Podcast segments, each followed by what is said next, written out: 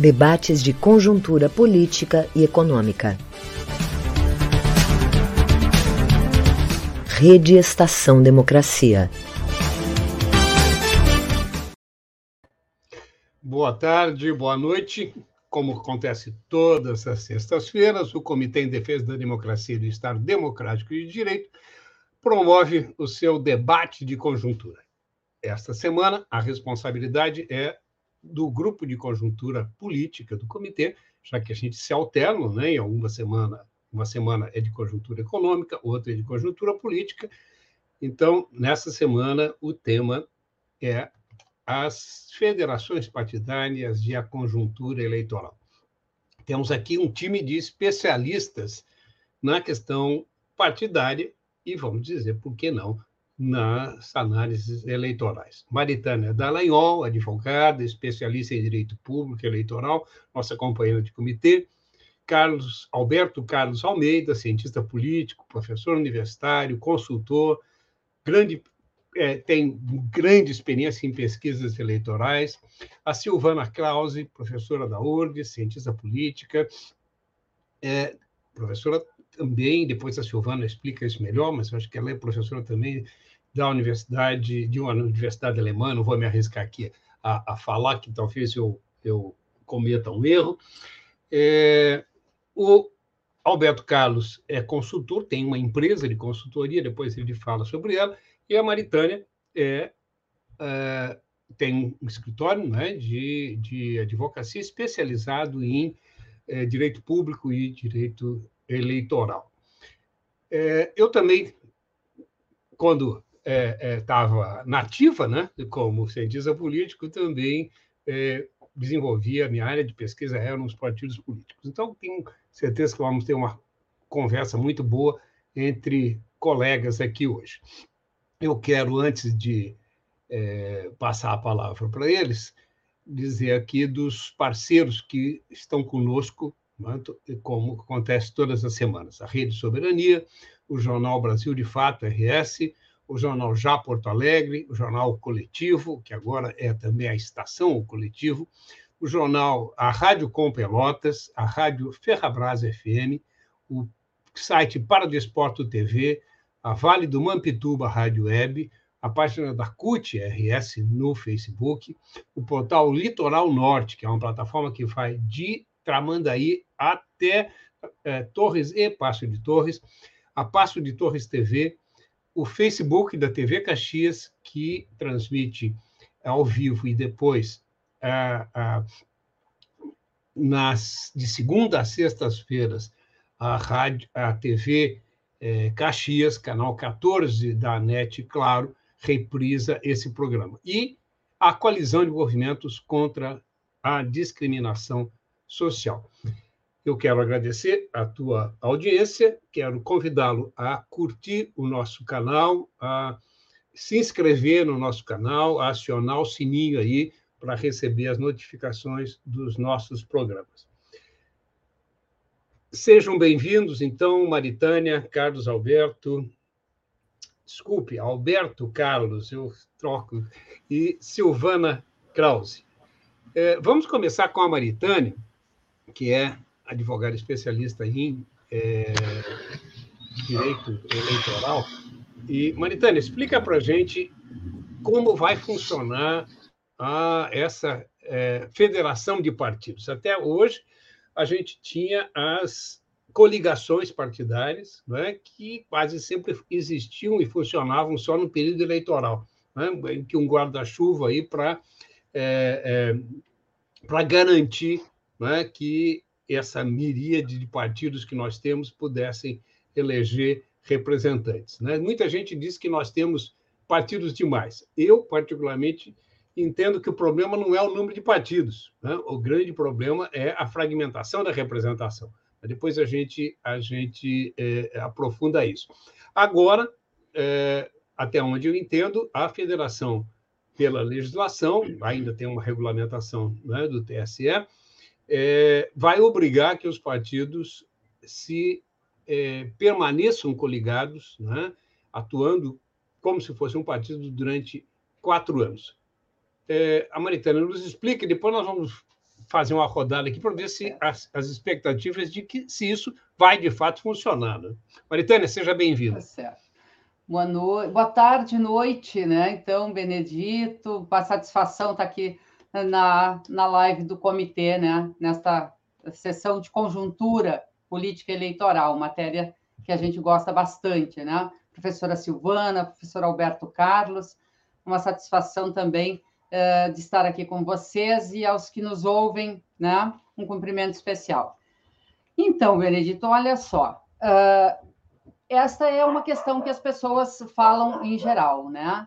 Uh, então, substituímos as coligações por federações, é isto, né? Isso tem se ouvido. Então, agora trouxemos federação como forma de uh, manter um esquema que já havia antes nas coligações. Não é bem assim, embora se trabalhe com o, uma unificação de partidos, tá? Por quê? Uh, então, já tramitava no Congresso há mais tempo esta proposta uh, de federações partidárias, tá? e é, com o objetivo de reunir partidos em torno de uma unidade programática comum, né? de uma unidade programática, um, uma unidade que não fosse apenas com o intuito eleitoral e de satisfazer, digamos assim, aquela exigência né, de eleger uh, um número, eleger porque não tem suficiente votos e etc. Né? Uh, isso foi debatido, se tentou nessa reforma a sobrevivência das coligações, né? não passou, mas entendo que esse, é, essa aprovação das federações ela é positiva. Tá? Como é que ela funciona? Então, a, a lei, diz até o número dela, né, para quem quiser anotar e olhar, enfim, é a Lei 14.208 de 21, e ela alterou a Lei dos Partidos Políticos, acrescentando o artigo 11A. O que, que é, então, por esta lei, uma federação de partidos? Poderá, então, poderão, então, os partidos constituírem tá, uma federação a partir de dois ou mais partidos que tenham registro definitivo no TSE.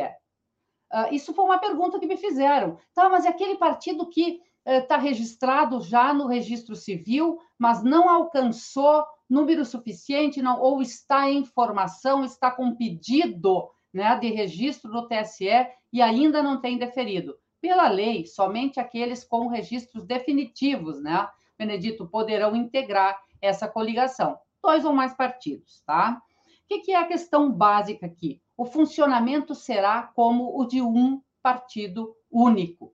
Né? Isto tanto valerá para eles as regras do funcionamento parlamentar. Então, todas aqueles, aquelas questões que são disciplinadas no regimento interno da Câmara, do Senado, né, para partidos políticos, para bancada de partidos, ela valerá para a federação, né? E também a fidelidade partidária. Então, todas as normas existentes a respeito disso aplicam-se para a federação, com preservação da autonomia dos partidos. Bom, aqui já se tem, então, essa ideia de que não é igual à uh, coligação, porque a coligação finda as eleições e aberta as urnas, né? Se concluía o processo e não tinha mais nenhuma responsabilidade aqueles partidos coligados com um programa, com votações, com, com o, o desenvolvimento, digamos assim, do, uh, do exercício parlamentar. Né? Aqui a federação é diferenciada porque uma das regras tá, é justamente a uh, existência dessa federação por um período mínimo de quatro anos. Ou seja, faz a federação para as eleições de 2022, né? Por quatro anos, é, essa deverá persistir esta federação entre os partidos envolvidos, entre os partidos que firmarem uh, este acordo, né? E ele tem um caráter nacional, ou seja, ele vai se aplicar. Não é assim, a ah, coligação, podia fazer uma coligação no Rio Grande do Sul, uma coligação diferente em Santa Catarina, uma outra lá no São Paulo, né? inclusive com partidos diferentes. Tá? Uh, houve um debate aqui, e tem esse debate de fundo, Benedito, Silvana e, e Alberto, que é o seguinte: ah, mas então a federação está trazendo de volta a ideia da verticalização das, das coligações, né? Que se tentou implantar num determinado momento, teve inclusive uma regra no TSE que depois foi afastada, tá? Não se trata de uma coligação eleitoral, né? Se trata de, realmente de uma junção, que não é uma unificação de partidos, mas é um esse partido, essa, essa federação com caráter nacional, ela vai funcionar como se partido fosse. Então, nas eleições uh, municipais, estaduais, etc., constituída uma federação por no mínimo quatro anos, esses partidos deverão estar juntos para concorrer nestes, nestas circunscrições, certo? O, inclusive, a lei estabelece penalidade para aquele partido que se afasta da, da, da federação. Né? Ele fica impedido por duas eleições, a, a, além da que participou, de integrar outra federação de partidos, né? e também ficaria sem recebimento uh, do fundo partidário pelo tempo remanescente, pelo tempo remanescente neste tempo mínimo de quatro anos, tá? Uh, o que, que, é importante dizer aqui? A questão da filiação partidária, que também tem a questão da dança das cadeiras, né? Este era um dos grandes problemas, na minha opinião, das coligações. Bom, coliga, elege e quando, quando assume a, a vaga no, na, na, na, Câmara Federal ou, ou, nas câmaras estaduais, nas assembleias estaduais, aí os, os deputados começam a negociar, a irem para outras legendas, né? Aqui, a, a saída do partido que integra a federação vai, vai também incidir a perda de mandato conforme as normas da fidelidade partidária. Isso tudo de acordo com a lei, né? Então, é, a ideia realmente ela passa por se criar um, um, um bloco, digamos assim, que não é um bloco só para uma determinada situação, mas realmente um, uma atuação né, de partidos. Evidente que, aí, assim, só para concluir sobre as regras, tá? Esse, essa federação, ela vai se constituir primeiro como uma associação. Isso eu já estou extraindo aqui da minuta, né, de resolução do TSE. Ela se caracteriza como uma associação, leva a registro, tá? No, no cartório de registro das pessoas civis lá de, de Brasília, como faz na constituição de um partido, como um programa unificado e um estatuto.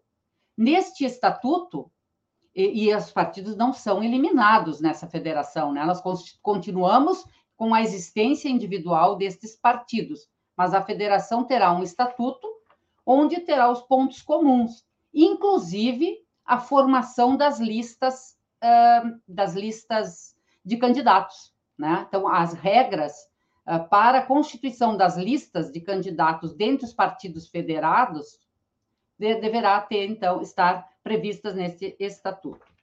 O que, que tem ainda aqui que eu acho que pode ser um problema para os partidos que pretendem uh, constituir uma federação para as eleições de 2022? É o prazo que o TSE está propondo.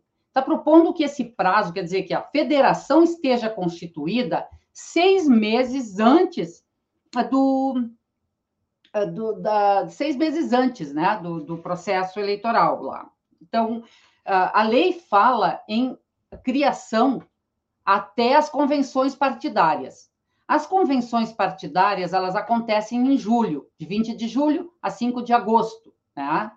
Mas o TSE está propondo que esta federação esteja já registrada em abril, seis meses antes do pleito. O que é um, um na minha opinião, se estabelece um problema, né? Acho que isso está em debate, por isso que eu até perguntava antes para a Silvana se conhecia né, alguma, alguma situação nova nesse sentido, porque neste momento é o que é o que está posto. A outra questão, Benedito, que aparece muito é se uh, a, a junção em federação é uma forma de fugir né, dos partidos, de sobreviverem à questão aqui do desempenho né, eleitoral e, e, e a cláusula de barreira, que para as eleições de 2022 vai exigir 2% né, do eleitorado. Nós temos 33 partidos com registro definitivo no TSE e mais alguns em formação. Né? É possível que, com a cláusula de barreira, vários partidos deixem de, de, de obter esse espaço né, na Câmara Federal. Então, me parece que também pode sim ser uma forma de sobrevivência de partidos e siglas históricas, né, dentro desse, desse contexto. Então, uma primeira fala, assim, para situar um pouco, e fico à disposição também para esclarecer se deixei passar alguma questão uh, técnica em relação à, à lei mesmo que define a federação. Maritânia, é uma perguntinha bem rápida, objetiva. É, a federação ela não foi regulamentada ainda, o TSE tem que fazer isso, não é isso?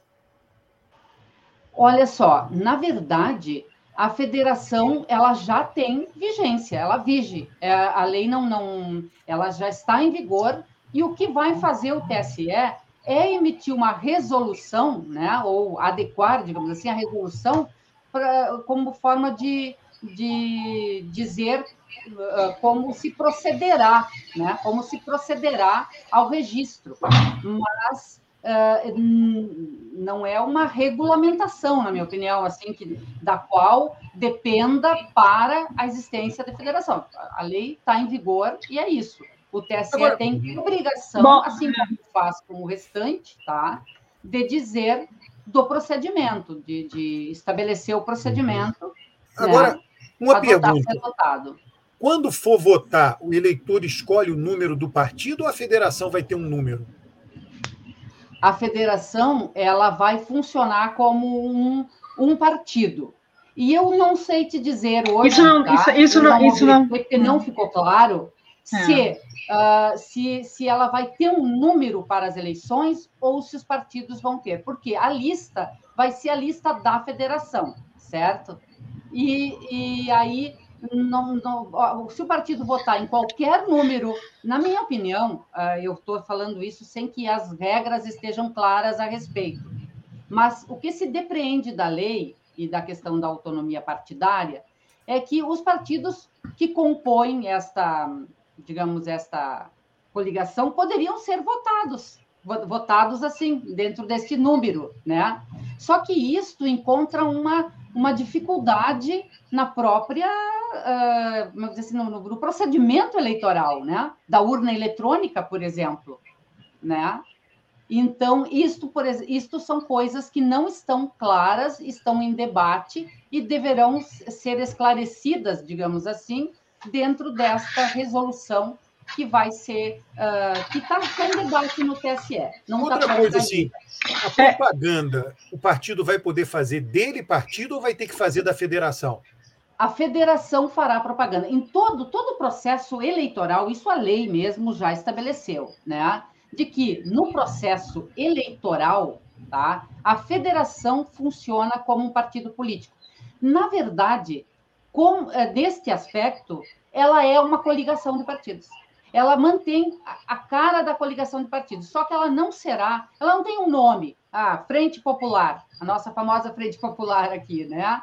Ela vai ser uma a federação uh, uh, composta pelos partidos XYZ, entendeste? Tá, mas é, e tem, exemplo, tem, e tem, e tem, tem um problema de como é que vai ser feito esse cálculo, né? Também de representação dentro das federações, porque há casos que com as coligações você tinha o voto na legenda dentro de uma coligação, né? Você votava num candidato e, e numa legenda.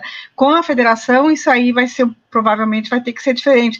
Mas isso ainda não está não tá é. maduro, não, é, Alberto. Ela diz que as legendas que, que soma votos na legenda e nos candidatos. Pois é. Então, uh, Os candidatos, por isso que está me parecendo, a legislação não está muito claro ainda, não está definido, mas qual é a tendência, né, Silvana? me parece que nós teremos os candidatos proporcionais com os seus números, os números dos seus partidos, como nós sempre tivemos em todas as coligações, né?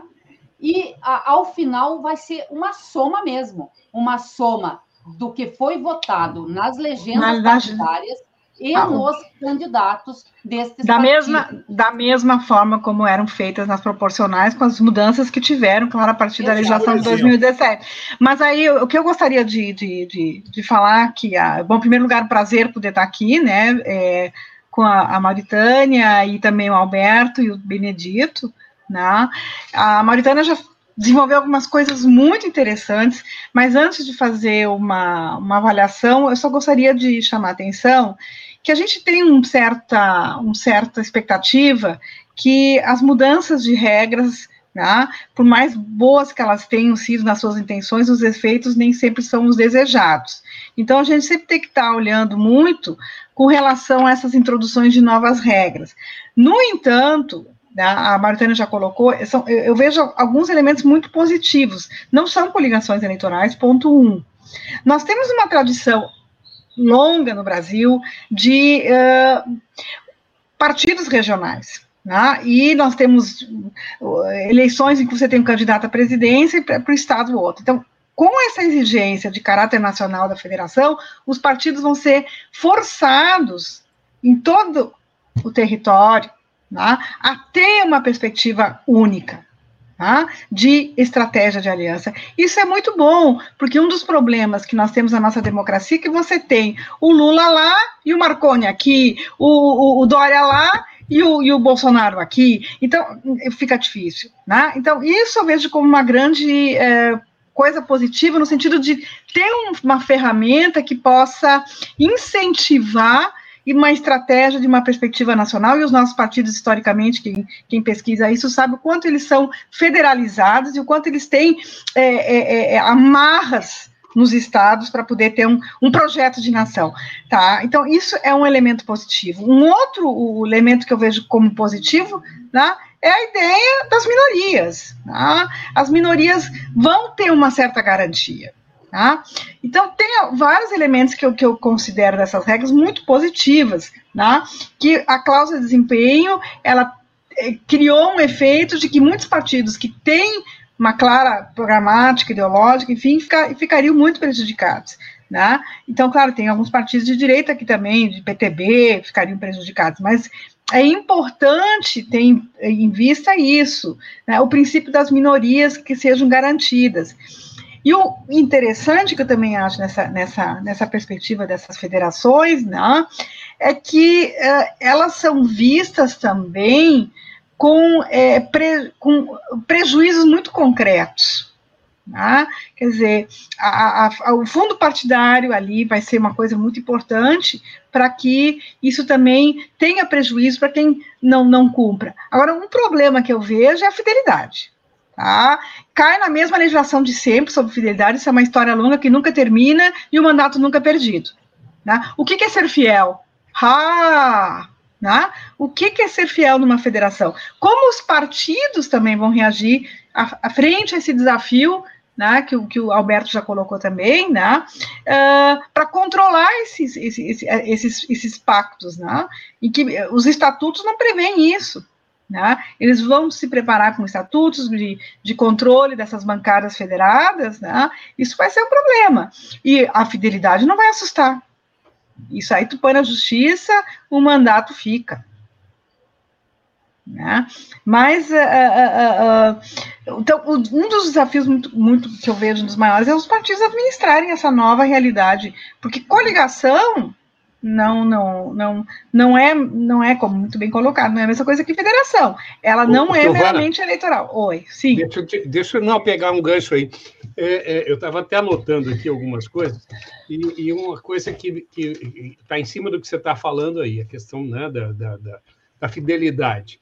Né? É, essa obrigação de ficar quatro anos coligados, né, ficar nessa na, nessa federação, tem um aspecto positivo, obviamente, que, eu, no meu ponto de vista, diminuir a fragmentação, né? é, é, fortalecer pequenos partidos aí, né? garantir a representação das minorias e tal. Mas isso não pode acirrar as disputas internas dentro dos partidos. Né? A gente já tem, vamos pegar o PT. O PT tem o, o PSOL, né? tem diversas tendências internas tá? que coabitam. Né? É, você talvez a gente tenha isso é, é, exponenciado né, para dentro de todos os partidos, porque eles vão estar amarrados durante quatro anos. E, e, e são de, e muitos deles, né, a diversidade, né, alguma diversidade deve ter, porque senão não, não seriam partidos diferentes. Não, justamente, mas aí é uma questão de que isso possa ser também um processo de forçar o amadurecimento desse debate, de trabalhar internamente com essas divergências. Tá? E aí é uma questão, como a Constituição dá plena autonomia organizativa, cabe aos partidos fazerem as suas, as suas resoluções internas, dentro do seu estatuto, ou resoluções, de como vão administrar esses conflitos internos. Né? Então, para não virar um carnaval como é, cada um faz o que quer dentro de uma, dentro mesmo de um partido, dependendo do grupo que, a que pertence. Então, eu, eu vejo como esse aspecto eu vejo até como positivo, mas vai depender muito da iniciativa dos, dos próprios partidos dentro de uma nova regra, como eles vão regrar internamente essa nova regra que vem externamente. Né? Se isso não tiver claro desde o início, aí sim pode ter problemas. Né? Então, não sei. Vamos, Sim? Vamos ouvir o, o, o, o, Alberto, então. Alberto, Alberto, fale aí. Eu queria perguntar de novo para a Maritânia, né, porque eu estava naquelas perguntas lá, o seguinte, por exemplo, PT forma uma federação, aí vai deixar de aparecer o nome PT e o número 13 para votar? É isso que eu não entendo, porque é o seguinte: coligação tem nome. Sei lá, coligação Frente Brasil Popular, União pelo Brasil, eles dão nome. Então a federação vai ter um nome. Isso é um fato. A federação vai ter um nome.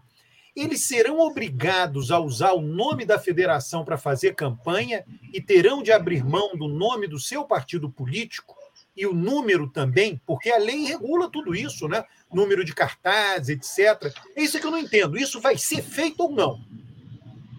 Olha, uh, do que eu depreendo, tá? Do que temos até aqui da lei, que é muito clara, que diz que os partidos mantêm, que tem um funcionamento como único partido, funcionamento, mas ele é federação. O nome dele é Federação PT, PCdoB, PSB, tá? Então, assim, uh, em vez de eu ter uma coligação Frente Popular, PT, PSB, não PCdoB, e eu trabalhar com esse nome, o nome será federação desses partidos. Porque o que, que importa para o eleitor? O eleitor ele precisa enxergar quem está nesta federação, até pelos próprios partidos, para se, se levar. Então, mais do que o nome, o que leva nessa, nessa federação é justamente quais as siglas o que que, o que, que eu o que, que me parece, eu ouvi e li também já algumas manifestações nesse sentido, né, Alberto? Além das siglas, vão ter que aparecer todos os números também? 15, 13, 45, 60, tem que aparecer todos os números também? É, eu, eu, continuo, eu entendo que deverá, porque nós, mesmo em coligação, afora a majoritária que tem o nome, que tem o número, tá? Unicamente do candidato majoritário do partido, né, do candidato uh, uh, titular, no caso, um, um, prefeito e vice, um presidente, o presidente será 13, não tem dúvida, esteja ele, né, digamos, uh, supondo uma federação em que tivesse o PT e outros partidos numa, numa, numa frente para a coligação majoritária, porque isso é importante, né? A federação poderá integrar coligações majoritárias, porque proporcionais elas estão vedadas. Mas a coligação majoritária, por exemplo, né, e, e o candidato da federação é o candidato que é, é o titular, o número deste candidato é o número do partido do qual ele está afiliado. Mas a federação vai ter um número só dela? Este eu não posso te afirmar, porque essa é uma dúvida que eu também tenho. E eu entendo que não deve ter. Por quê? Porque não se trata de ter um número da federação, mas sim da manutenção dos partidos que a integram. com uma lista única e uma representação jurídica única. Porque se nós formos comparar com o sistema de coligação que o TSE estava super acostumado a fazer, nós tínhamos uma coligação onde cada partido vota no candidato com a sua sigla o seu número. Eles todos foram uh, registrados sob o manto de uma coligação, mas o número é preservado.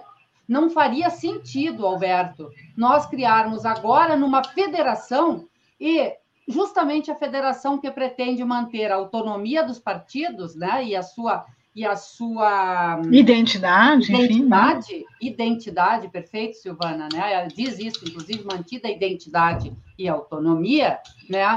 Tu mudar isso e, e ter um número único. Eu não consigo ver essa possibilidade. Para mim, o que é na, se a federação participa de uma coligação majoritária e o seu candidato é o titular, o número será do partido que integra esta corrente, seja ele qual for, certo? Daquele partido. Se for proporcional, cada candidato da lista vai uh, uh, receber o voto no seu número. Se eu pertenço ao PT, eu serei 13. Se a Silvana está no PSOL, ela terá o número do seu partido. É, é, e, assim, e, Alberto, também tem uma questão aí, né? Que não vem de agora. É, é, uma, é, uma, é, é, nesse sentido, tá? Mas aí você está partindo do pressuposto de um eleitorado muito específico que vota no partido.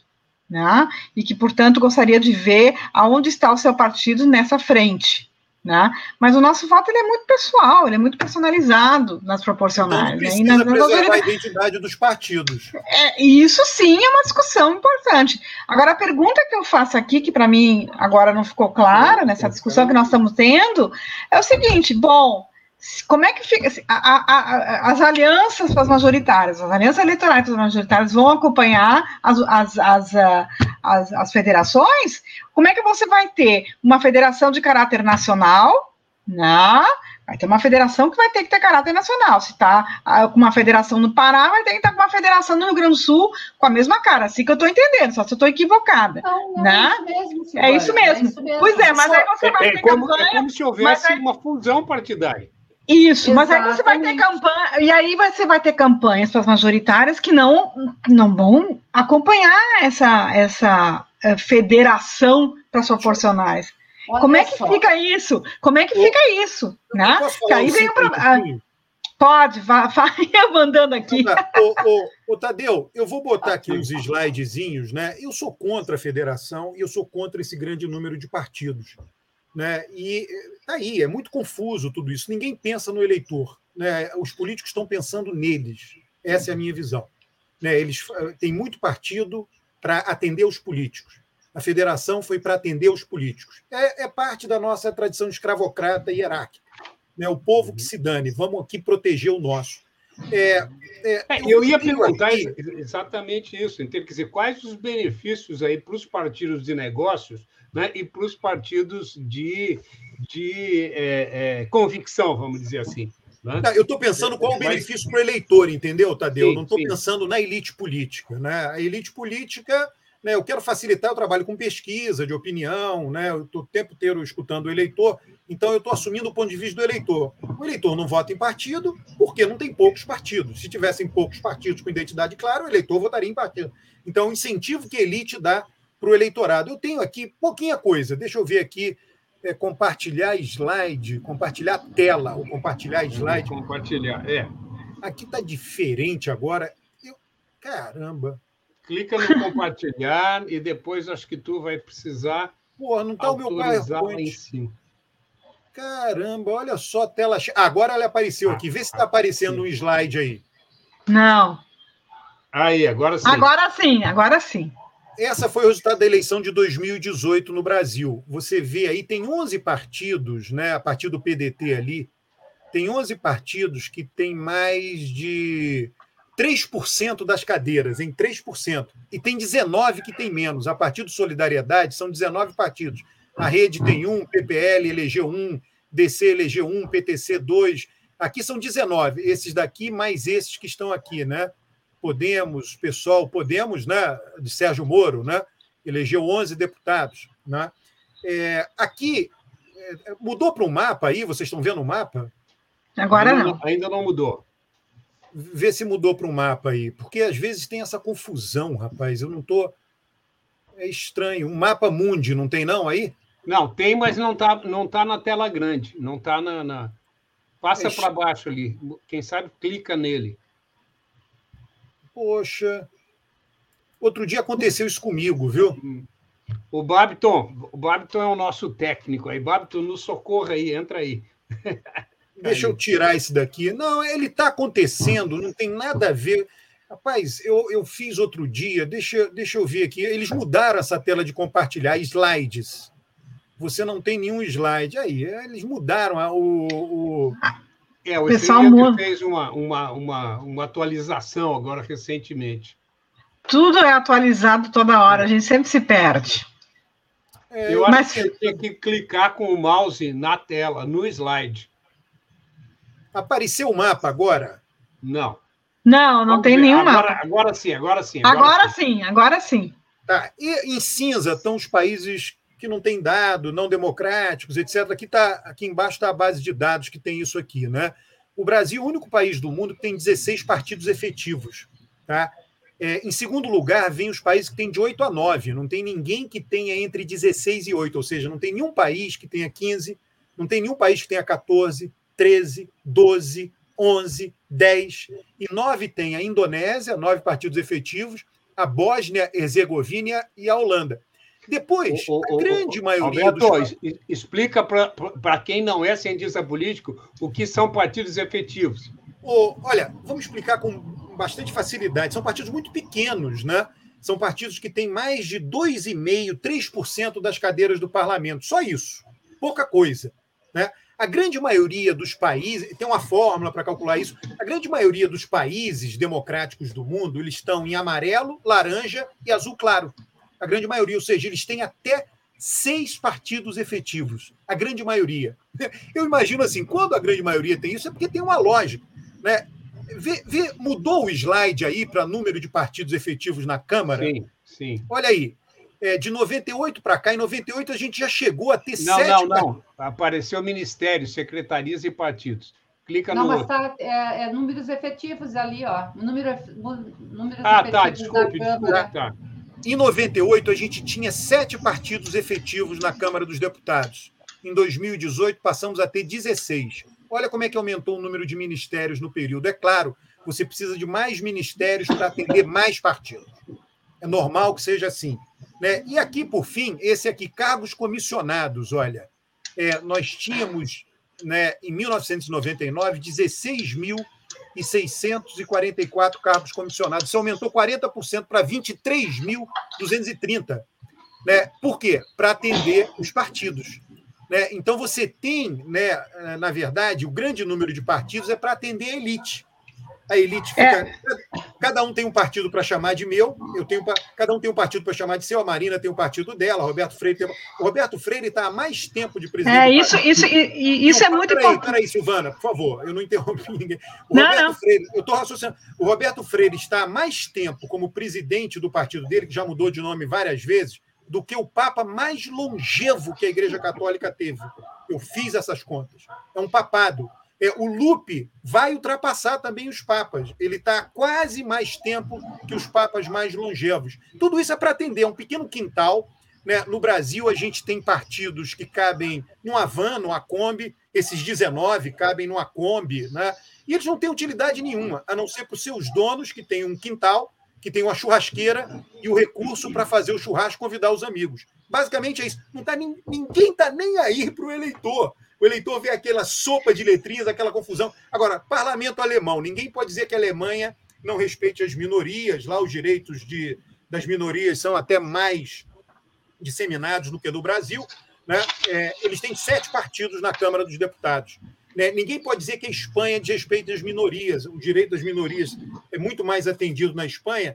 A Espanha tem seis, sete partidos efetivos, tem um monte, com um, um deputadinho. Né? Então você não precisa mais do que isso a disputa se dá em torno de grandes siglas, quando você pensa no eleitorado.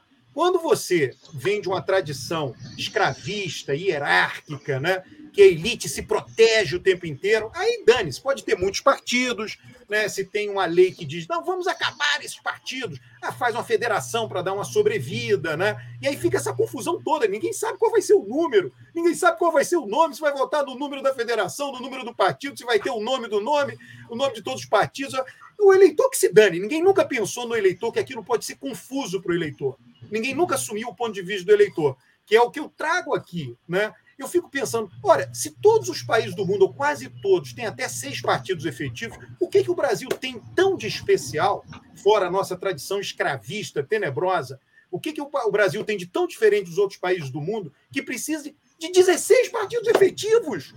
O que, que, é isso? Isso é uma loucura completa. Não, Alberto, Alberto, mas isso não tem a ver, isso não tem a ver também com o, o, o, o sistema eleitoral, com, com o voto em, em nominal, né, num candidato, e com a, representação proporcional em lista aberta. Né? Sim, mas você mete leva... cláusula. A Alemanha meteu Sim. uma cláusula, faz assim, a cláusula é essa, pum, é, essa é o sarrafo. Quem não passar do sarrafo, tá fora, Sim. acabou, Sim. entendeu? Bom, é, é, é, eu só gostaria que de, o Alberto tem toda a razão quando ele fala sobre isso, né? Mas a gente tem que pensar o seguinte: também, né? É, eu recentemente estive num evento em Madrid, onde se reuniram 28 países distintos falando sobre o problema da fragmentação. O Alberto está falando do número efetivo de partidos, e muitos partidos com efetividade uma, significa que no sistema político, ou você tem, uh, tem que chamar muitos partidos para poder governar, ou você tem que. Tem muitos partidos que criam paralisia decisória. Né? Então, esse é o problema. E a pergunta central, que eu acho que nós temos que refletir muito, que o, que o Alberto tem toda a razão, né? é o seguinte: o que, que esses partidos representam?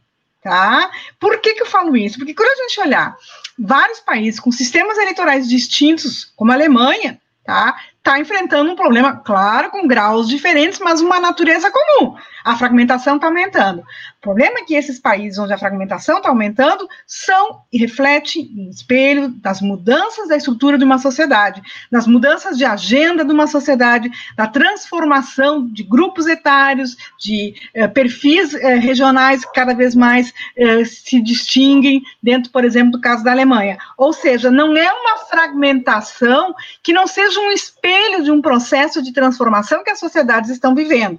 No caso brasileiro, isso é muito claro. Esse, essa quantidade de partidos elas são estratégias de elites partidárias. Né? Isso fica muito claro. Se cada vez mais, nos últimos, nos últimos anos, está se criando a proibição das coligações, eu tenho um estudo que mostra, está, até, está sendo publicado agora num livro organizado pelo, pela Mário e pelo Lavareda, que na eleição de 2020, nesses 5 mil e tantos municípios que nós temos, o fim das coligações foi positivo tá? Como teve uma tendência de diminuir o número efetivo de partidos nas câmaras uh, uh, municipais. O que a gente vai ter que ver agora na eleição do ano que vem, como isso vai funcionar, tá? Se o efeito vai ser positivo no sentido da diminuição de, de, de fragmentação. Agora, né, as federações, elas vão forçar por isso que eu, eu, tenho ainda uma perspectiva positiva das federações. Elas vão forçar, mesmo com estratégias de alguns partidos que não têm um caráter ideológico, como o PTB, né? não tem é um centrão, considerado hoje como um partido centrão, eles vão ter que ter uma ação nacional. Né? Agora, como eu disse há pouco, tá, essas federações são, são, para as proporcionais. Como é que vão ser com os, os governadores?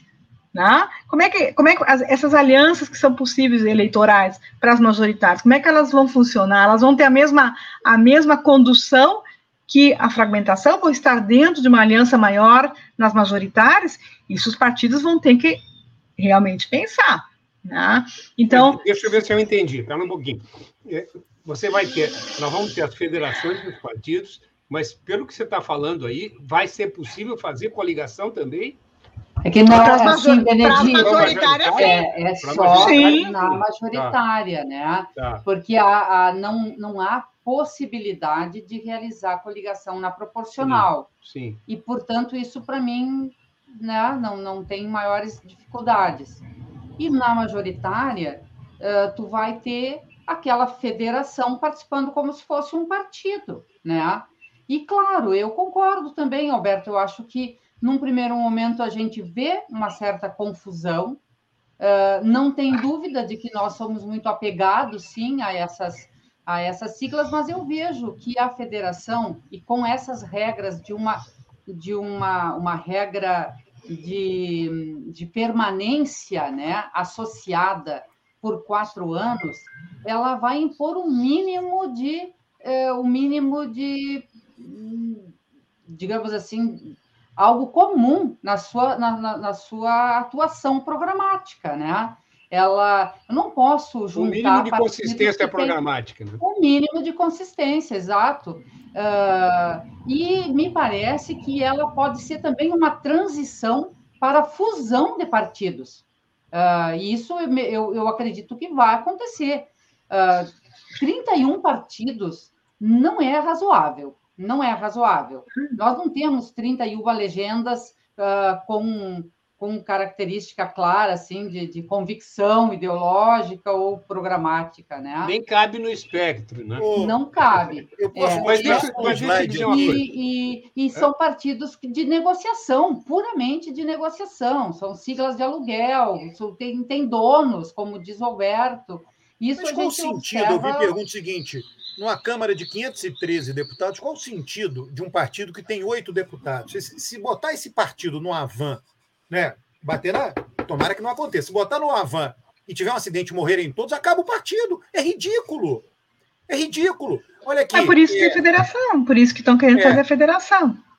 Não, mas ó, isso aí você outro lado, no outro partido. Alberto, vê bem. Olha, olha isso só. aqui, ó.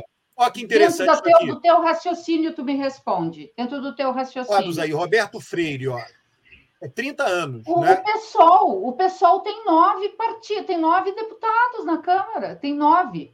Mas o PSOL, eu entendo que se formou com um partido com um programa muito claro e, e ocupa um espaço social. É, aí, se tivesse Numa agora federação... federado com o PT, o PT votou de um jeito na PEC 5 e o PSOL votou ao contrário. A federação não vai impedir ninguém de votar diferente dentro da Câmara. Só vai confundir o eleitor.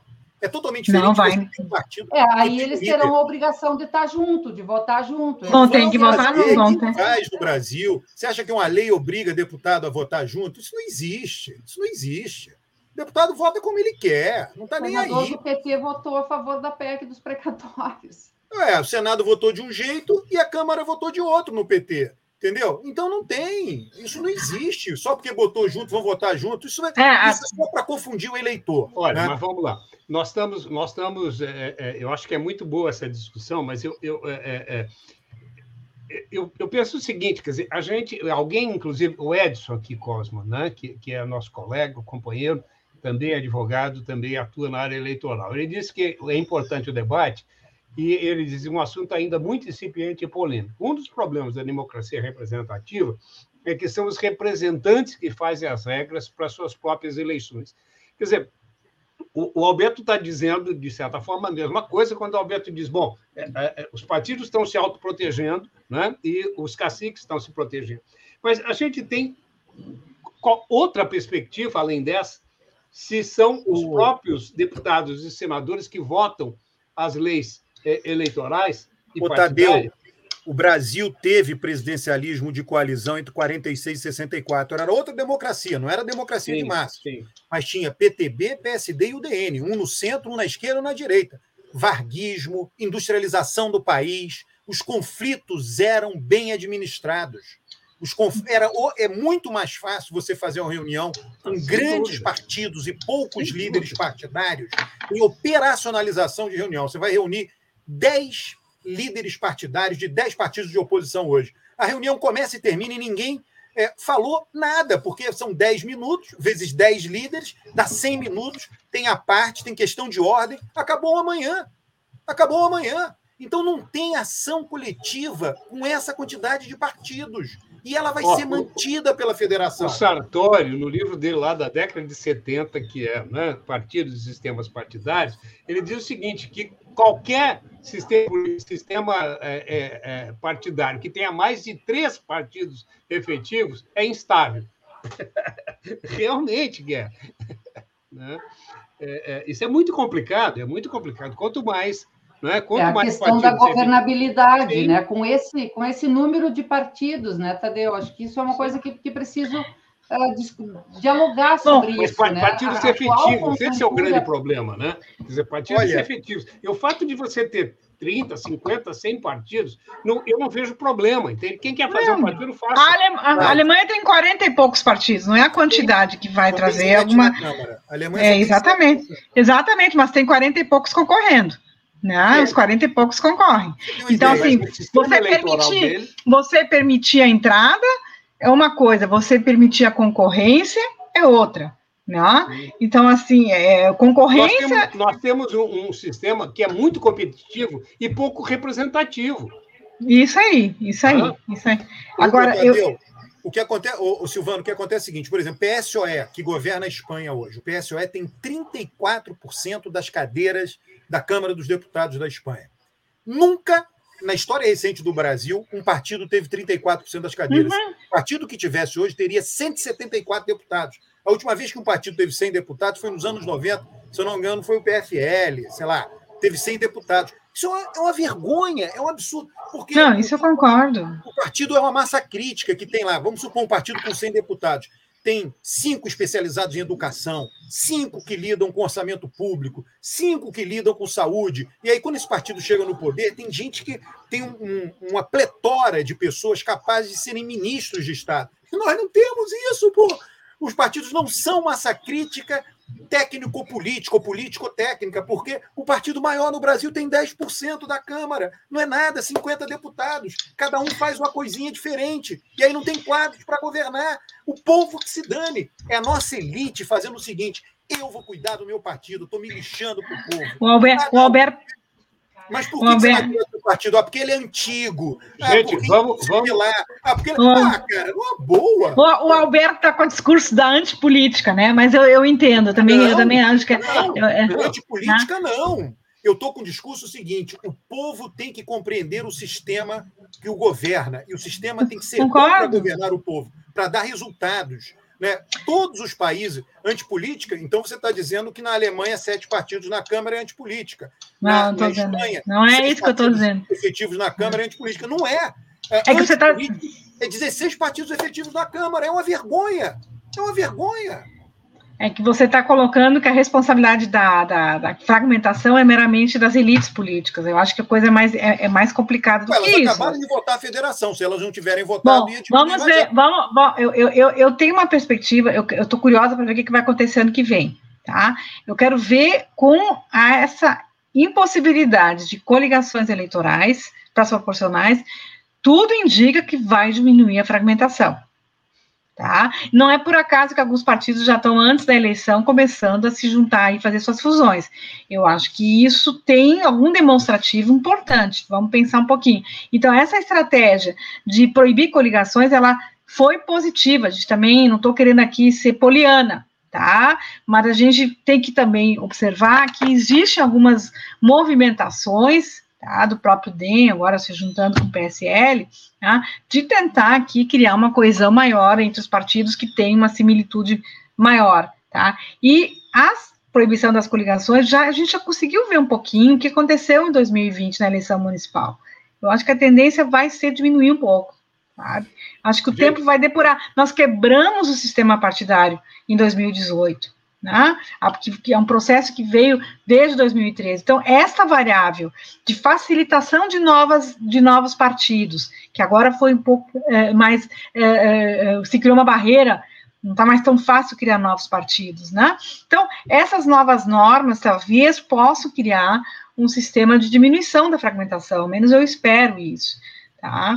É, Olha, não sou. Gente, pera, pera, pera, um pouquinho. Antes da gente, daqui a pouquinho o pessoal da TV Caxias se desliga da gente. Então, deixa eu só introduzir aqui um outro, porque é, é, é ele só transmite uma hora, tá? Mas continua, o pessoal da TV Caxias continua no Facebook até o final. Mas eu quero, quero puxar um pouco aqui, antes de, de, de o pessoal da TV Caxias sair, é o seguinte.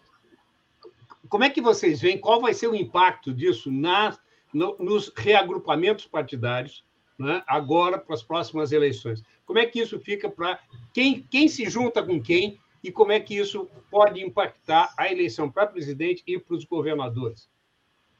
Ué, já impactou a eleição para presidente, essa fragmentação. Sérgio Moro só é candidato por causa da fragmentação. Que Explica tem um partido para chamar de meu. O partido dele tem oito deputados. Como é que alguém vai governar com oito deputados? O, o PSL, é, Bolsonaro, só foi candidato porque tinha um partido que tinha três deputadinhos que ele escolheu para ele. Entendeu? E, consegui, e, foi, e, depois foi o segundo mais votado, né, na, no parlamento PSL. Então tem que. É que nós tivemos uma quebra aí, né, em 2000, que veio, veio e estourou em 2018. Eu, eu, a pergunta do Benedito, eu acho que vai ser o um grande problema que nós vamos ter é que se por um lado se fez uma, uma perspectiva de federação de pequenos partidos, como é que as alianças estaduais vão se comportar com as alianças nacionais e com as federações? Porque tem estados que você pode ver o PSB junto com o PT e junto com o PCdoB numa federação para a eleição parlamentar, né, para representação no, no Congresso, para eleição proporcional, e por outro lado, uma aliança nacional, uma aliança estadual para as majoritárias que fica diferente. Aí eu vou aí nós vamos, vamos ter problemas. Aí nós vamos ter o mesmo problema que a gente sempre enfrentou quando você tem coligações que eram as coligações eleitorais, que têm estratégias muito diferentes em cada estado, né? Então, eu acho que, que eu seria muito mais favorável a uma perspectiva de que nas majoritárias também fosse obrigado a, a, a seguir né, aquilo que tem, aí sim, claro, é rígido, mas você coloca uma, uma, uma, uma camisa de força para que essas alianças fiquem. Porque nós vamos ver em alguns lugares, alguns apoiando o Moro, outros apoiando o Bolsonaro, sendo de, de, de federações distintas. Isso é possível Agora, acontecer ano que vem? É, eu, para responder então a pergunta e a, como eu vejo, né? Eu sou um pouco cética até de que os partidos consigam fazer uma federação, uh, se constituírem em federação para concorrer já nas eleições de 2022, porque são muitas questões que estão em jogo uh, na própria Constituição. Uh, a gente lê as notícias e diz: ah, o PT e o PSB vão conversar sobre federação. Nossa, a gente olha só para esta notícia e já imagina a quantidade de questões que envolvem uma eventual uh, federação com esses partidos, num tempo muito pequeno. E com é, realidades estaduais. que ela é uma federação nacional e que, uma vez constituída, ela, eles estarão juntos em todas as eleições estaduais também, né, nas composições estaduais, já se vê a dificuldade que é se organizar uma, uma federação. Né? E, e, e assim, de, um, de, um, de uma maneira geral, eu penso que ela vai. Ela, eu ainda vejo como positiva. Eu, eu, concordando com todas as críticas em relação a isso, eu acho que, que nós estamos na, por dentro do parlamento, que é o que se tem, uh, construindo uma unidade, com a possibilidade de construir uma unidade programática. Quem é que vai conseguir fazer isso? Partidos que têm programa. Né? Nesse, nesse caminho, muitos vão ser fundidos, vão ficar de fora, né? mas uma tendência possível se a gente enxergar mais na frente. Eu não sei se a nossa federação será comparável, por exemplo, à constituição de uma frente, como fez no Uruguai né? A frente ampla seria? Não sei. Gente, então, olha, só um minuto, desculpe, depois volta a palavra para ti, Maritane, mas nós temos que nos despedir dos telespectadores da TV Caxias nesse momento, agradecer a companhia até agora e convidá-los para a próxima semana, que o tema será um tema da conjuntura econômica.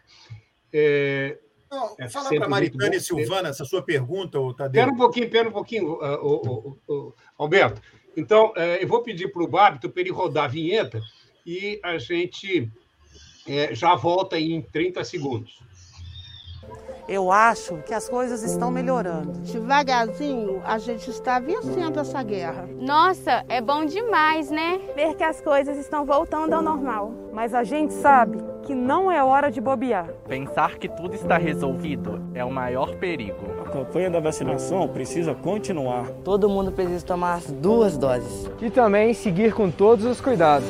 Usar máscara. Usar álcool em gel. Lavar as mãos com água e sabão. Manter o distanciamento social. Aí sim a gente vai conseguir controlar esse vírus. Voltar a conviver e ter esperança no futuro. Vamos juntos. Falta pouco. Aguenta aí que vamos conseguir. E a gente vai voltar a sorrir. E o país todo vai voltar a sorrir. Portal da Vacina. É o Brasil todo conectado para pôr um fim na pandemia. Apoio Comitê em Defesa da Democracia e do Estado Democrático de Direito. Bom, vamos voltar a sorrir, então. Vamos. É, o PCdoB estava batalhando muito pela federação. Né? É, mas quem que se beneficia? Os partidos mais ideológicos ou o centrão, que, que acaba ganhando aí com, com, a federa, com a federação partidária? Não, todo mundo. É só fazer a federação que vai ser beneficiado. É uma questão de arrumar a sobrevivência. É, o, olha interessante o que a Maritânia falou e que a Silvana falou. É, você fazer uma federação nacional vai ter que fazer em todos os estados. O Brasil tem 27 unidades. Você já pensou o tempo gasto da elite política debatendo o que, que ela vai fazer para ela compor com ela elite política? E o tempo que vai ser gasto, que poderia ter sido usado para se reunir com o povo, ouvir o povo. É isso. É uma coisa centrada, é autocentrado. É uma coisa feita para a elite, não é uma coisa pensando no. Agora, nem sempre foi assim. Isso desandou. O Supremo, lá atrás, foi 2006, sei lá, é, você tinha uma cláusula de barreira que o Supremo disse que era inconstitucional. Isso desandou. Nós, em 98, não estávamos assim. Entre 46 e 64, não estávamos assim. Daí a quantidade de cargos comissionados para atender políticos, quantidade de ministérios para atender políticos. Deixa, deixa eu só fazer uma observação aqui, Alberto é, é, para quem não é cientista político. A cláusula de barreira ou a cláusula de desempenho né, é um, um, número que é definido, um percentual que é definido, e isso existe nas maiores democracias do mundo, na Alemanha, depois a Silvana pode falar, que é especialista ali do sistema alemão, né, é, é tem uma, uma, um, um, percentual mínimo que os, todos os partidos têm que é, conseguir para ter representação. Aqui no Brasil, né, é, se tentou diversas vezes estabelecer isso, o Alberto tem razão, o TSE. Né, é, é, foi o TSE ou foi, foi o, o STF? Não, foi, acho que foi o STF. Acho que foi o STF. Né? O STF, né? Suprema uhum. Corte, quer dizer, julgou que isso era antidemocrático. Né? Quer dizer, então a Alemanha deve ser antidemocrática, é, a França. Né? É, bom, e isso o Alberto tem razão, né? É, é, é, possibilitou, junto com a legislação que é, concede né? É, benefícios para os partidos políticos com verba pública, não que a verba pública para a campanha seja ruim, né? eu acho que é muito bom, só que precisa ter representatividade para receber a verba pública. Né? Hoje basta ter um registro partidário, você não precisa ter nenhum voto, né? você já recebe uma verba. Né? Então, isso gerou, mais do que já existia, os partidos de negócios. Né? Vocês acham que com a federação isso diminui? Né? A preocupação do Alberto é a seguinte: quer dizer, por que não fazer alguma coisa que o povo entenda né? e que respeite a, a, a, o voto dado? Né? Quer dizer, o, o, que, o que, se eu estou entendendo o documento do Alberto, é que, bom, isso é uma, um, é uma, é uma é, é um arranjo que vai beneficiar as elites, porque no fundo, no fundo, tudo vai continuar como está. Não, você fala, Alberto, pode falar. Não é isso. Por que, que a gente não copia o que todos os países do mundo fizeram? Pronto. Fica igual aos outros países. Só isso. É simples. Mais nada. Você entendeu?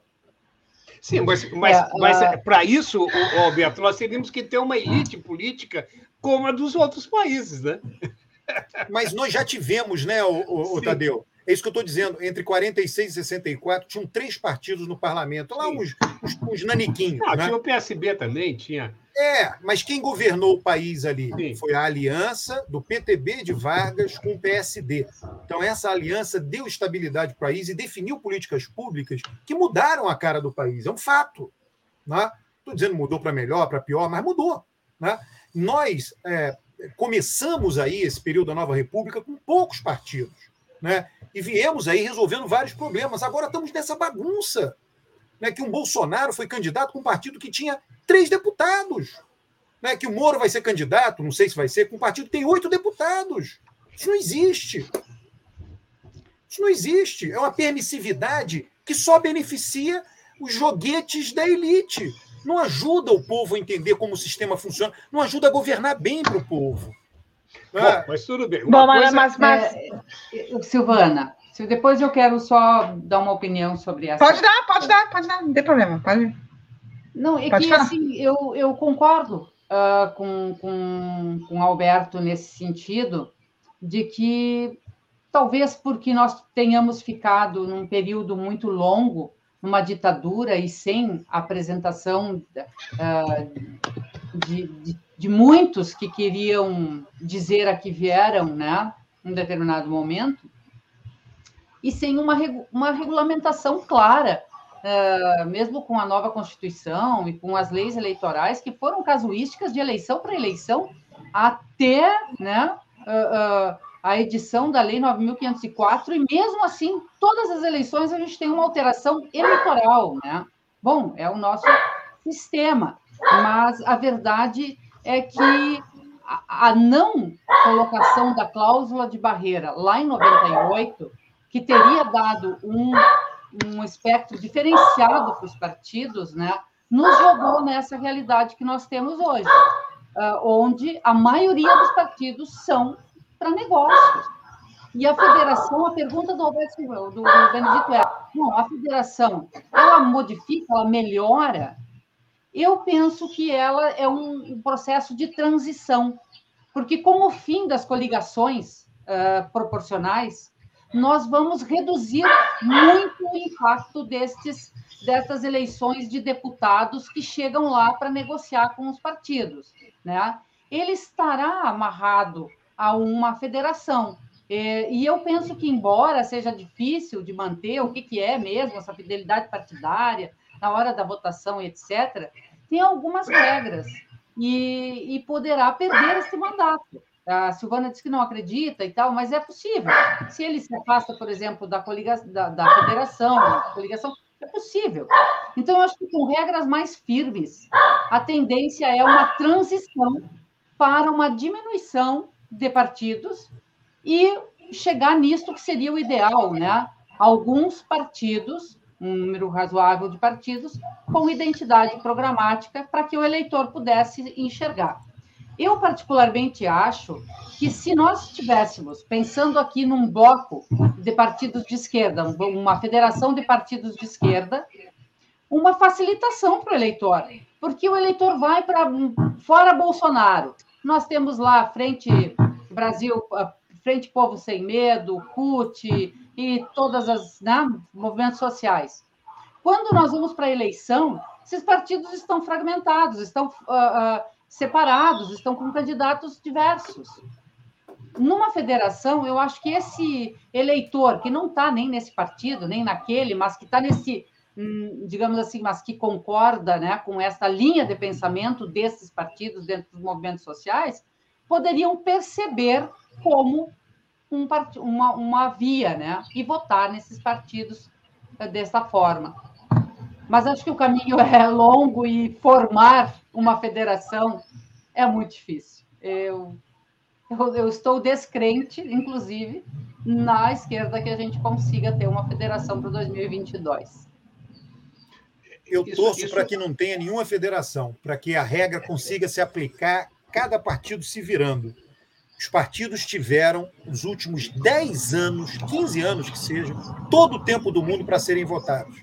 Se não cresceram, foi problema deles. Mas, não tem que passar mas, a mão na mas, cabeça agora, dizendo agora você vai chupinhar voto de outro partido para crescer. Porque, na verdade, é isso. Os partidos pequenos que vão atrás de partido grande para fazer federação querem chupinhar o voto do partido grande para eleger seus deputados. Isso é uma vergonha. É uma vergonha. Bom, eu, eu, eu, tenho, eu não tenho uma visão assim tão, tão negativa assim da, da coisa, em função das últimas reformas que foram feitas, tá? Você tem uh, o fundo partidário, o nosso grande problema, se vocês, eu tenho aqui o, o, dado, a média, os partidos brasileiros, esses tanto estão sendo criticados, nós temos muito, o problema é que a partir do, do, da, do aumento do fundo eleitoral, do fundo partidário, o Brasil é, é um sistema de financiamento onde os partidos, 98% da verba que sustenta os partidos vem do dinheiro público. Ou seja, aí que está o problema. Né? Então, os partidos não são filiados que sustentam, não são pessoas físicas que sustentam, e cada vez mais, então, tem esse problema, tá? De que a sobrevivência dos partidos não depende mais da sociedade. Né? A sobrevivência ou seja, se você tem, é o maior índice que, que o Brasil tem comparado com outros, com outros partidos de outros países. Né? Quer dizer, se não tem o Estado, eles praticamente não conseguem pagar suas contas.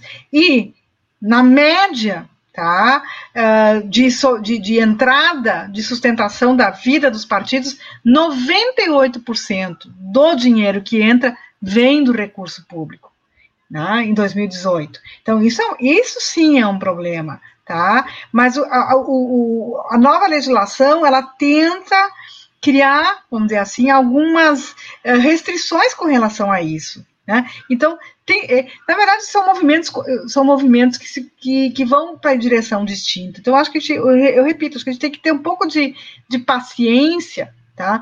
para a gente ver aonde vai a eleição do ano que vem com o fim das coligações. Tá? E a, a grande questão, por que, que foi, foi, foi criada essa, essa lei né, de federação, foi justamente para garantir a sobrevivência de alguns partidos muito ideológicos, né, que muitos cientistas políticos defenderam essa ideia. Olha, é importante garantir que esses partidos uh, possam ter representação. Bom, eu acho que é, é muito mais importante que eles possam competir. Então, ajude a financiar para competir, mas não para sobreviver depois quando estão dentro do sistema. Se não conseguiu adquirir, aí sim. O problema todo é o desequilíbrio de financiamento que nós temos que faz os partidos se acomodarem. Né? E aí a gente, como o Adalberto está falando aqui, né? claro, vira um negócio, por isso nós temos tantos partidos. Mas isso tem, eu, eu, eu acho que essas últimas reformas que foram feitas têm apontado para uma mudança. Né? Mesmo esses grandes partidos como o DEM, que está se juntando com o PSL, isso é um sintoma Tá? de que há uma recolocação. Nós estamos no, na, o, o, nós, nos últimos anos o sistema partidário brasileiro quebrou, apostaram na quebra dele. Tá? Então nós estamos, nos, os partidos estão tão, tão, tão, tentando, estão tateando as elites partidárias também para onde que elas vão dentro dessa enorme instabilidade. E os partidos, claro, eles têm um instinto de sobrevivência. Eles são uma organização que vive todos, que não vive só em ano eleitoral. Então eles têm também, eles não, não se preocupam só com os eleitores, eles têm um instinto, um instinto de sobrevivência enquanto organização. Né? Então eles vão procurar aquele na sua fala, opinião, fala. o que seria melhor para o país? Que continuasse a disputa PT-PSDB ou foi bom que Bolsonaro tivesse deslocado o PSDB? Foi horrível, para mim foi um dos grandes, um dos grandes responsáveis para que. Exatamente, concordo assim contigo. como será uma tragédia o Moro no Podemos com possibilidade de uma eleição, né? Já Repro... Pois é, então vamos, vamos reproduzir. Como é que vocês estão vendo? Como é que vocês estão vendo o quadro eleitoral aí? Ele começa a se definir. Vamos usar esses 15 minutos que nós temos aqui até encerramento para fazer uma projeção aqui. Como é que vocês estão vendo aí? Agora, com a candidatura do Moro, o PSDB tem também o seu candidato definido, que já acenou para o Moro, inclusive, né, no segundo turno, e a, a candidatura do Lula, né, não admitida por ele, né, né, mas, mas ele é candidatíssimo. Né? Como é que vocês estão vendo isso? Eu vou antecipar, eu estou muito preocupado com o Moro porque eu acho que o Moro, é, é, se o Bolsonaro continua caindo, né, é óbvio que tem aí o Auxílio Brasil, que pode dar uma sobrevida ao Bolsonaro, uma respirada, uma, né, uma musculatura aí, é, mas eu acho que o Moro já foi escolhido né, pelos, é, pela grande mídia, pelo empresariado que, que, que desembarcou do Bolsonaro. Como é que vocês estão vendo isso? Alberto, então, tu é que faz as pesquisas eleitorais. Tadeu, eu vejo assim, eu vejo que o, é muito difícil um presidente da República não ir para o segundo turno. Não estou dizendo que seja impossível, né? Mas é muito difícil. Ele, a, a, média das pesquisas públicas, tá? Eu tenho aí, eu já andei divulgando isso, a média das pesquisas públicas de março até novembro, Bolsonaro perdeu quatro pontos na média. Né? Ele saiu de 31 para 27, uma coisa assim. Ficou variando ali em torno de 30. Né? É, e pô, 600 mil mortos, inflação altíssima, inflação de alimentos altíssima. Agora, o que, que vai acontecer? Vai ter o auxílio emergencial que você mencionou, mas terão duas outras coisas que eu acho importantes, que já estão até acontecendo aí discretamente. Né? Uma pequena redução da inflação, haverá isso, tudo indica que ano que vem a inflação permanecerá alta, porém menor do que esse ano né, e, um pequen, e uma pequena redução do desemprego. Né, não muito, pequena, mas tudo bem. Pequena redução da inflação, pequena redução do desemprego beneficia o governo. Então, na minha visão, né, é, Bolsonaro vai ter uma pequena melhora, né, em detrimento de Lula. Eu acho assim, ele, ele tira votos de Lula, né, porque é ótimo e bom versus ruim e péssimo. Acho que a situação do Moro é complicada, não é? Não é que ele não tenha chance de crescer, né? Você tem o Dória, o Dória é um cara tinhoso, o Dória ganhou três prévias, o Dória ganhou duas eleições, tudo que ele entrou, ele ganhou. Não estou dizendo que vai, vai se repetir agora. Alberto, tu, tu, tu é que, que vive em São Paulo. Como é que você explica essa, essa resiliência do Dória e de, de controlar o PSDB dessa maneira? Quer dizer, ele, a, a gente tinha alguns caciques em São Paulo que ele desbancou. Eu, o que, que explica isso? O Tadeu, o que acontece, né? Que as prévias foram muito amplas, muito abertas, não foi só a elite, né? Que votou, a elite do partido, a elite federal do partido, deputados dentro da elite, ele ganhou por três ou quatro votos. Né? Ele perdeu no grupo de vereadores, ganhou no grupo de filiados, ganhou no grupo de deputados estaduais, ganhou no grupo de prefeitos e vice-prefeitos. Basicamente, o que eu acho? Quando a campanha é aberta assim, tem muita gente para votar, isso é muita gente na, na vida de um partido, né? é, quem tem estrutura de campanha leva vantagem. Então, eu acho que o, que o Dória tinha uma estrutura de campanha muito mais ampla, muito maior do que a do Eduardo Leite, né? É, e mais votos de São Paulo, mais vida partidária em São Paulo, mais votantes. Como é, que ele, de... como é que ele assumiu esse controle do partido em São Paulo? A máquina política no Brasil, essa é a tradição, né? Você tem a máquina, quem é que do partido vai enfrentar o governador de estado, né? Os recursos estão na mão dele, cargos, nomeações, né? O, a mesma o... estratégia do Quércia, né? O Quércia pegava o MDB assim, pelo interior, né? É a mesma, mesma estratégia do Quércia. Agora, Alberto, eu tô, talvez você saiba melhor, eu, eu não estou com os últimos índices de rejeição ao, ao Moro, porque o que tem me, me chamado a atenção que nas últimas eleições, não só no Brasil, o que mobiliza o eleitor não é o programa, não é, é a rejeição a algo, a algo. Não, é um, um, não é um candidato que você goste, mas sim um candidato que você vota contra que, a, a, pela rejeição que você tem, pelo aquilo que você nega. Né? Então, nós temos dois candidatos com as maiores, as maiores rejeições, né? que é o Bolsonaro e que é o Lula. Não sei como é estão as últimas pesquisas, não me lembro mais os números. A minha preocupação, e aí eu concordo com o Benedito, o, que me preocupa é o Moro. Numa situação que nós temos os dois mais rejeitados, tá? Que tendem a ser os mais rejeitados, su, o, o, e o Moro pode ser o anti-Lula e o anti-Bolsonaro.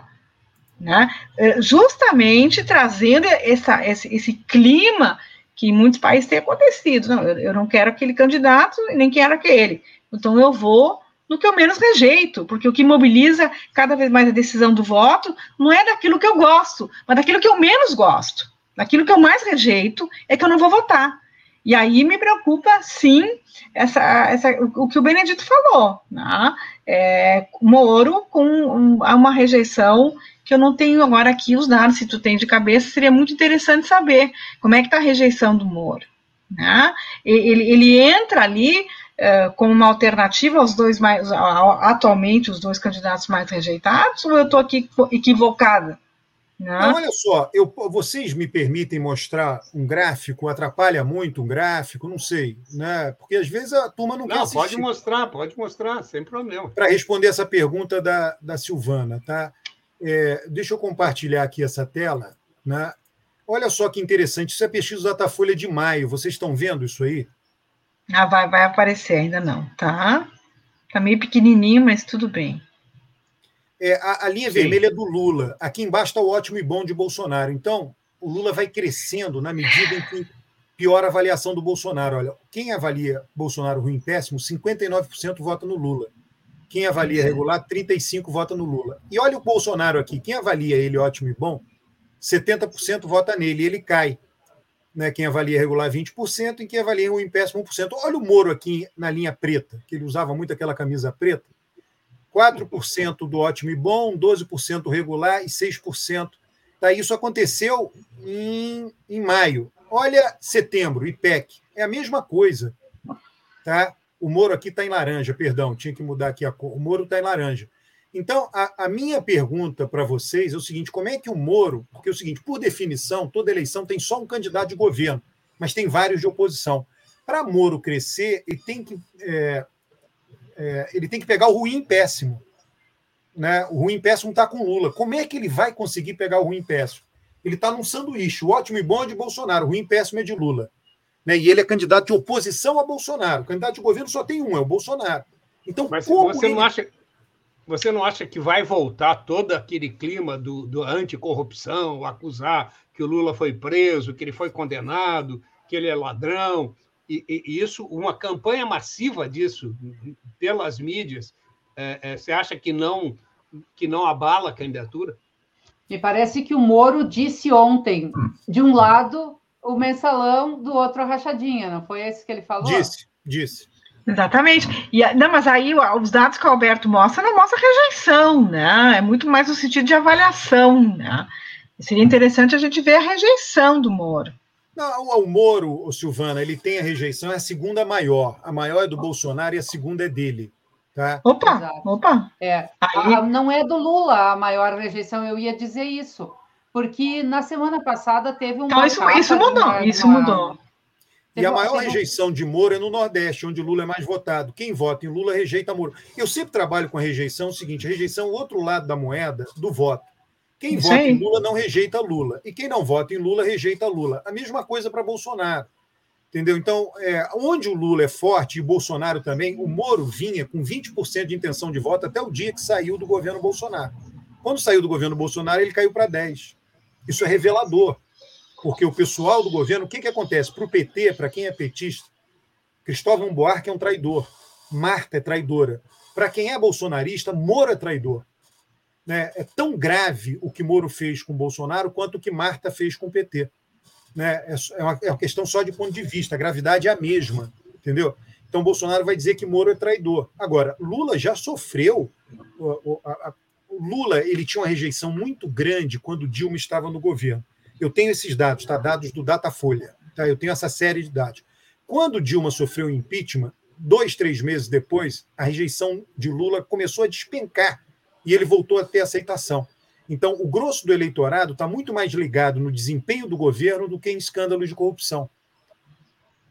Não, isso sim. Isso é, tanto que a corrupção não é a agenda central hoje, né? A agenda central é a administração da, da pandemia, desemprego, inflação. É isso que está mobilizando mais o eleitor, né? É, a economia, né? A economia. Isso, essa variável é importante, né? Essa é uma esperança para a gente não cair numa perspectiva de uma, uma, uma terceira via, tipo é, é, é, Moro, né? É, Moro vai dizer que vai acabar a corrupção, Bolsonaro vai dizer, não, no meu governo não tem corrupção, tinha corrupção no outro governo entendeu? E aí vai cair no vazio o discurso de Moro. Aí Lula vai dizer: eu não fui condenado. Isso daí foi perseguição do Moro, que era corrupto. Né? Se o Moro não fosse corrupto, eu não teria sido condenado. Tanto é que o Supremo me absolveu. Né? É, eu, enfim, me absolveu. Eu nunca fui condenado, na verdade. Eu sempre fui inocente, digamos assim. Né? Na verdade, então, o processo nem existe mais. Né? É. é, é e aí, foi tudo anulado.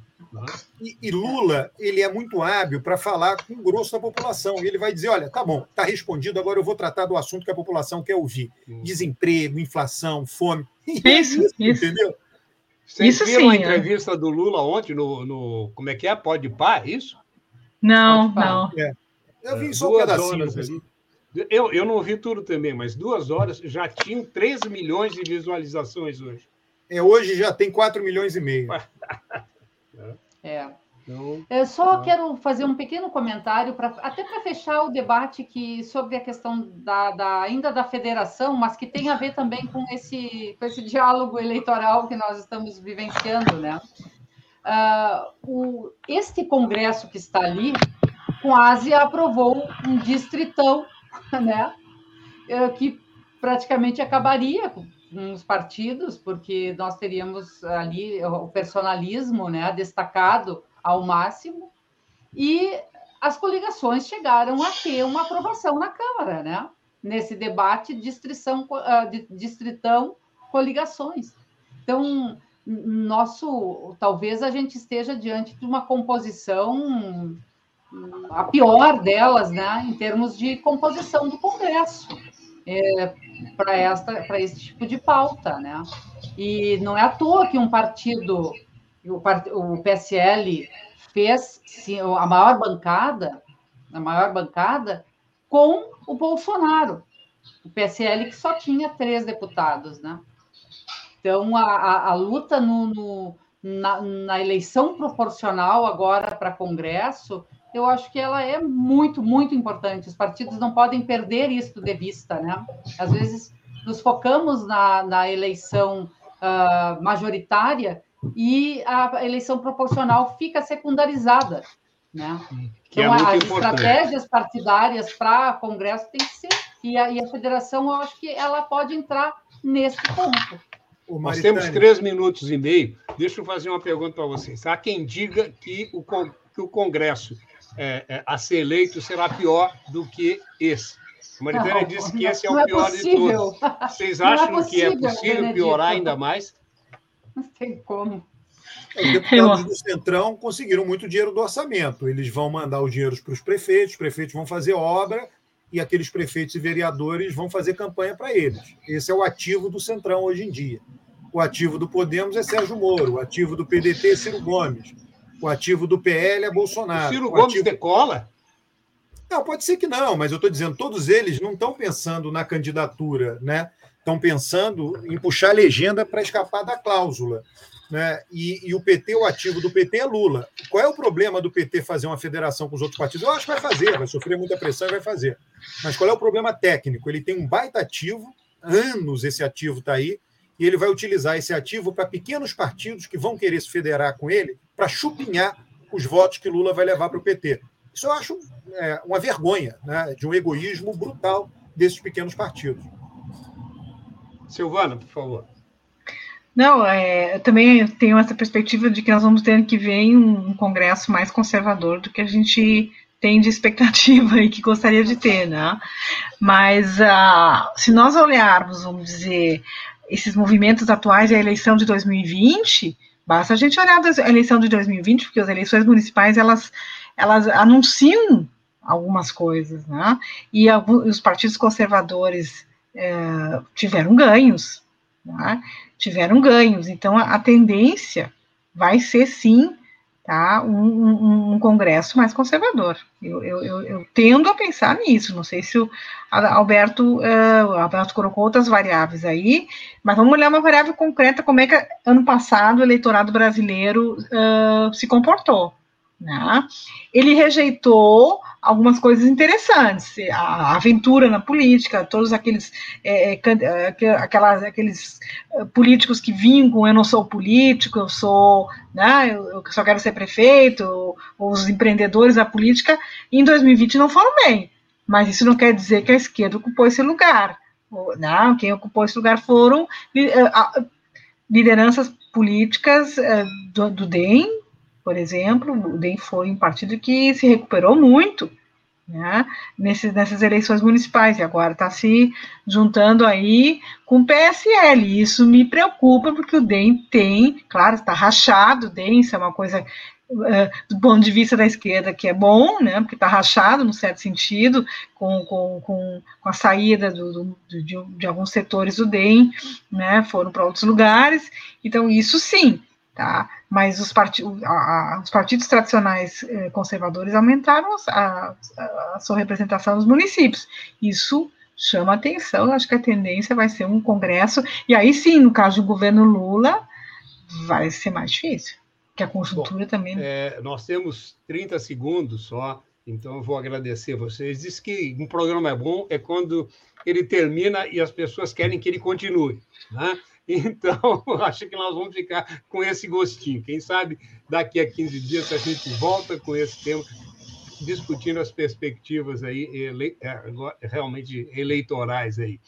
Eu agradeço muito a Maritânia Dallagnol, Silvana Krause, Alberto Carlos Almeida, pela disponibilidade de estarem aqui conosco, nos ensinando, como sempre, e convido a todos e todas para a próxima semana acompanhar os debates de conjuntura econômica. Ao longo da semana, nós temos a programação normal da rede, com o Bom Dia Democracia, das 8 às 9 da manhã, todos os dias, com o Espaço Plural diariamente, das 14 às 15 horas, com debates, entrevistas e toda a programação da rede ao longo da semana.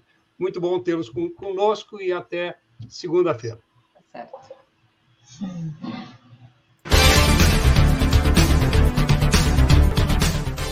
Debates de conjuntura política e econômica. Rede Estação Democracia